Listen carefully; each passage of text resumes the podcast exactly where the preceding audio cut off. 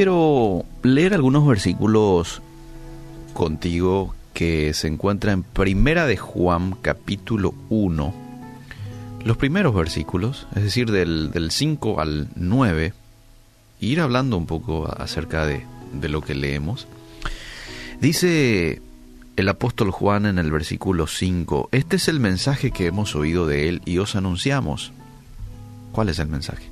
Dios es luz y no hay ninguna tinieblas en él.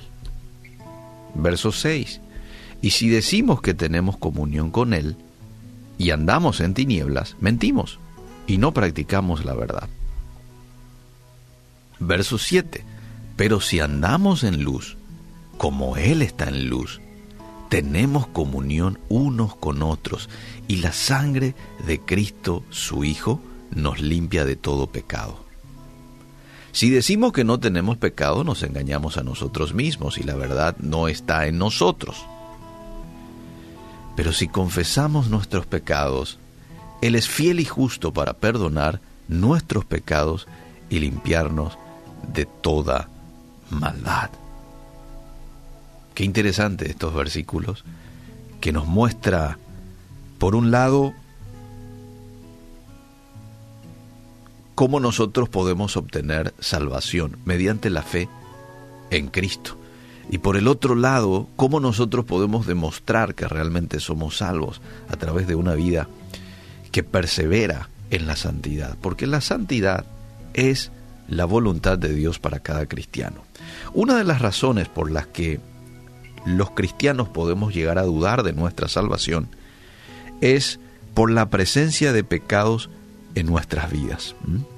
Según el pasaje que acabamos de leer, 1 de Juan 1.6, las personas que profesan fe mientras continúan teniendo un estilo de vida pecaminoso, ¿qué es lo que hacen? Se engañan a sí mismas y andan en tinieblas.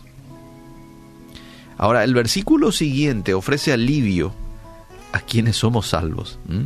¿Por qué? Porque dice que aunque pudiéramos llegar a pecar, esto no significa que vamos a perder la salvación.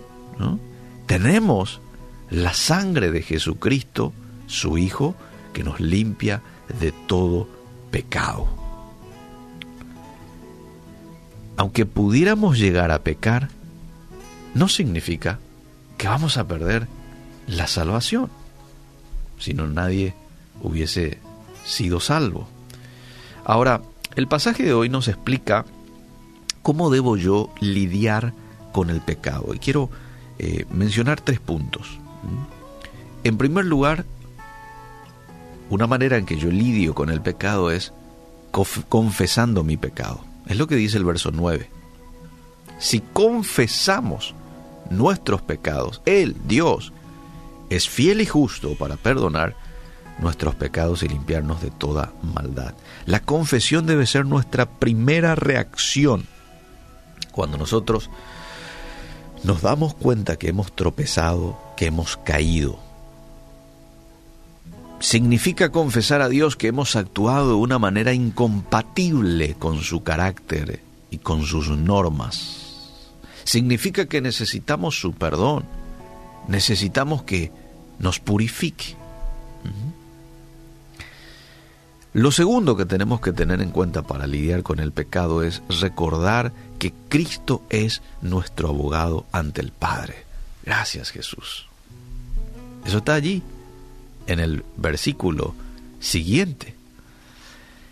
Eh, y también lo vas a encontrar en Primera de Juan 2, 1 y 2. Claro, la voluntad de Dios es que nosotros no pequemos nunca.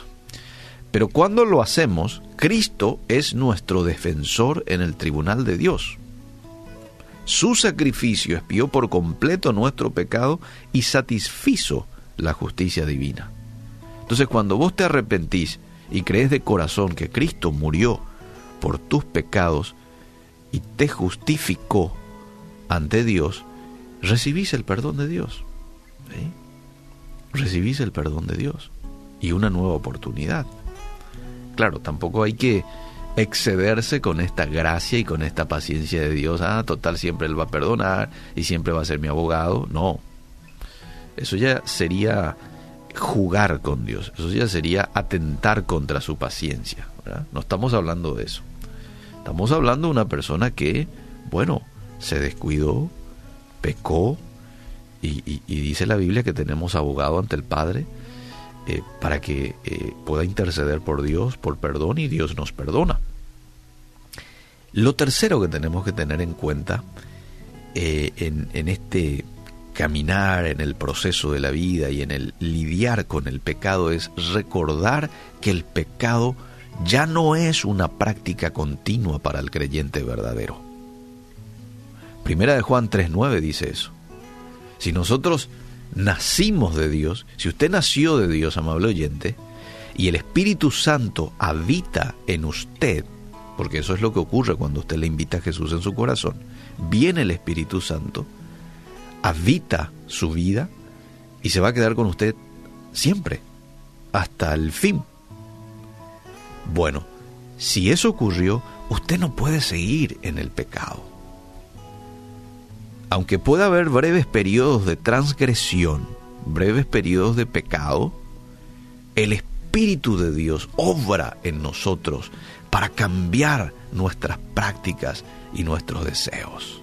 Eso es lo que ocurre cuando nosotros de pronto pecamos y después de pecar nos sentimos mal, nos sentimos tristes, nos sentimos frustrados. Bueno, ahí el Espíritu Santo está trabajando en vos, te está inquietando, precisamente para que vayas de vuelta al arrepentimiento, recurras al arrepentimiento y cambies de dirección. La desobediencia de un creyente hay que saber acarrea la disciplina de Dios, no la pérdida de la salvación. Sin embargo, como hijos de Dios, nunca debemos justificar nuestra desobediencia ni abusar de la gracia de Dios para vivir en, pecado. Por el contrario, debemos practicar la obediencia y debemos de practicar la santidad. ¿Sabes por qué? Porque esa es la voluntad de Dios para cada hijo suyo. ¿Mm? Entonces, a tener esto en cuenta, confesar nuestros pecados, recordar que Cristo es nuestro abogado y recordar que el pecado ya no es una práctica continua para nosotros, los hijos de Dios.